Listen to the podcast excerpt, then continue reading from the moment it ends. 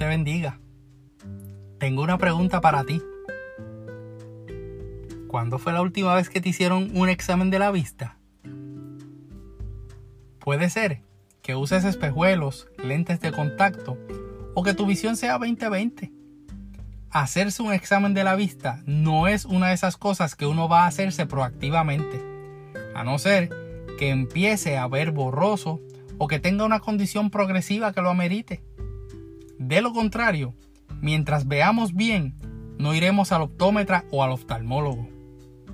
En las pasadas cuatro semanas, hemos estado conversando sobre aspectos de nuestra vida en las cuales necesitamos ceder para permitir que la divina intervención del Señor tome control. Lo que tenemos en las manos, la disposición de nuestro corazón, la transformación de nuestra mente, son parte de las áreas en las que Dios tiene que establecer su trono y ejercer control. Nuestros ojos espirituales también tienen que ser un área en la que permitamos que nuestro Padre Celestial tome control.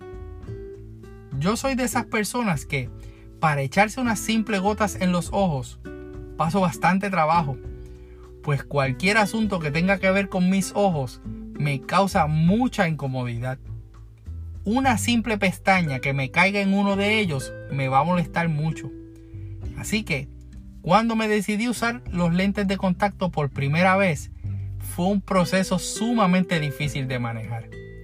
Lo que para otras personas es un proceso simple de ponerse o quitarse unos lentes de contacto, para mí fue un martirio, casi una tortura. Con el tiempo, y fue más de lo normal, finalmente pude dominarlo. Te preguntarás por qué te estoy trayendo todo esto. Recientemente escuchaba mi podcast favorito llamado Discover the Word y ahí trataron un tema relacionado a esto que te estoy compartiendo hoy. Cuando no vemos bien con nuestros ojos físicos o tenemos condiciones visuales que limitan parcial o totalmente nuestra vista, eso nos trae complicaciones. Podemos tropezar, no distinguir las caras de cerca o de lejos. No podremos definir los colores, si es el caso, ¿verdad?, de una persona daltónica. O peor aún, podemos vivir en total oscuridad. Y esto es exactamente lo que nos pasa con nuestros ojos espirituales. Jesús en el Evangelio de Mateo en el capítulo 6, los versículos 22 y 23, en la versión nueva traducción viviente, nos dice que el ojo es la lámpara del cuerpo. Por tanto, si tu visión es clara, todo tu ser disfrutará de la luz. Pero, si tu visión está nublada, todo tu ser estará en oscuridad. Si la luz que hay en ti es oscuridad, qué densa será esa oscuridad. En el plano físico, quizás no haces con regularidad un examen de la vista pero en lo espiritual es vital que constantemente estemos pendientes a nuestra salud visual. Son muchas las ocasiones en que pensamos que tenemos unos ojos espiritualmente saludables, cuando realmente andamos de tropiezo en tropiezo, viviendo desenfocados de cuál tiene que ser nuestro norte como creyentes, o peor aún, Vivimos a oscuras por causa de una ceguera espiritual que tenemos. En este tiempo, donde hasta opinar públicamente es causa de división y de boicots, nos debe llevar a hacernos unos exámenes de la vista espiritual con más regularidad. Se critica y se maltrata a todo aquel que opina diferente o piensa diferente. A pesar de que la inclusión es tema de todos los foros sociales, hay casos donde se termina excluyendo a los que tienen puntos de vista contrarios que aquellos que impulsan la opinión pública o influencian los comportamientos de las masas. Y en muchas ocasiones somos nosotros los cristianos los que terminamos siendo excluidos.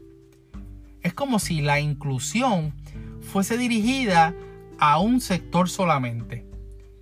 Y probablemente sea que nos están pasando factura porque quizás muchos sintieron que durante décadas era la iglesia la que los excluía a ellos porque no hablaban como cristianos, no se vestían como cristianos o no eran tan santos como los cristianos. Sus pecados eran señalados, juzgados y sentían que el amor que Jesús pide que tengamos por el prójimo no estaba presente. En muchas ocasiones la iglesia tradicional no los veía como almas en necesidad de salvación que debían ser traídas con lazos de amor, permitiendo entonces que el Espíritu Santo hiciera el trabajo de convencerles. Yo creo que ha llegado un tiempo donde todos, cristianos o no, debemos hacer este examen en nuestros ojos. ¿Por qué te pones a mirar la astilla que tiene tu hermano en el ojo y no te fijas en el tronco que tú tienes en el tuyo? Y si tú tienes un tronco en tu propio ojo, ¿cómo puedes decirle a tu hermano, déjame sacarte la astilla que tienes en el ojo? Eso lo dice Mateo en el capítulo 7, los versos 3 y 4, en la versión Dios habla hoy. Debemos pasar a un plano donde podemos estar de acuerdo en estar en desacuerdo, demostrando amor al prójimo en lugar de ponernos la toga de juez. Nuestros ojos pueden ver que diferir es una causa para darle de codo a otros, pero examinar nuestra visión espiritual nos puede dar una oportunidad para demostrar dominio propio, benignidad, mansedumbre. Lo mismo pasa con la manera que vemos las cosas que nos pasan de manera individual. Haz un examen de tu vista espiritual y podrás ver que tu situación de escasez es una oportunidad para que Dios pueda bendecirte por medios que tú no esperabas. Tú puedes estar viendo una situación de enfermedad, pero ponerte espejuelos espirituales te puede ayudar a ver oportunidades para que el Señor se manifieste a través tuyo, aún en medio de tu situación, para que puedas bendecir a otros. ¿No puedes ver cuándo es que por fin verás cumplida esa petición que has puesto delante del Padre? Ponerte lentes de contacto espirituales te permite ver que el Eterno está trabajando contigo y desarrollando en ti frutos del Espíritu, de manera que puedas prepararte para recibir su contestación ante lo que esperas. Hay una historia en el libro de Segunda de Reyes en el capítulo 6, donde un varón de Dios, Eliseo, estaba con su criado. En medio de una situación donde el ejército de Siria estaba listo para atacarlos, el criado tuvo miedo y preguntó, ¿qué haremos? Entonces, Eliseo oró para que Dios le abriera los ojos a su criado y que éste mirara que eran más los que estaban con ellos que los de ese ejército sirio. Así mismo nos pasa. Vemos delante de nosotros los problemas, las enfermedades, las ansiedades que se levantan contra nosotros para destruirnos. Por eso es que necesitamos orar para que nuestros ojos sean abiertos y podamos ver que no importa la magnitud del ejército que se pare delante de nosotros, siempre serán más los que están con nosotros, contigo y conmigo, que los que están en nuestra contra. Por eso, para que puedas ver tus situaciones en la perspectiva correcta, cuida la lámpara de tu cuerpo, tus ojos espirituales. Permíteme aprovechar este tiempo y orar por ti. Amado Dios, ¿cuánto necesitamos de ti para ver más allá de lo que nuestros ojos espirituales nos permiten?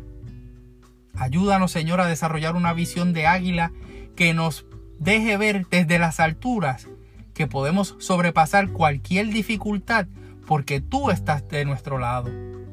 Y que aún en los momentos en donde podamos pensar que lo que tenemos de frente es un ejército que quiere destruirnos. Te pedimos, Señor, que tú pongas cerca de nosotros gente como Eliseo, que ore en fe para que nuestros ojos vean que tú nos darás la victoria. En el nombre de tu Hijo Cristo Jesús. Amén. Soy tu hermano y amigo José Molina, y junto a mi hermosa esposa Sonia Riera, nos gozamos sirviendo al Señor con mujeres a nuestra amada congregación en la iglesia AMEC, Casa de Alabanza, cuyo pastor rector es Misraim Esquilín. Deseamos que Dios te bendiga.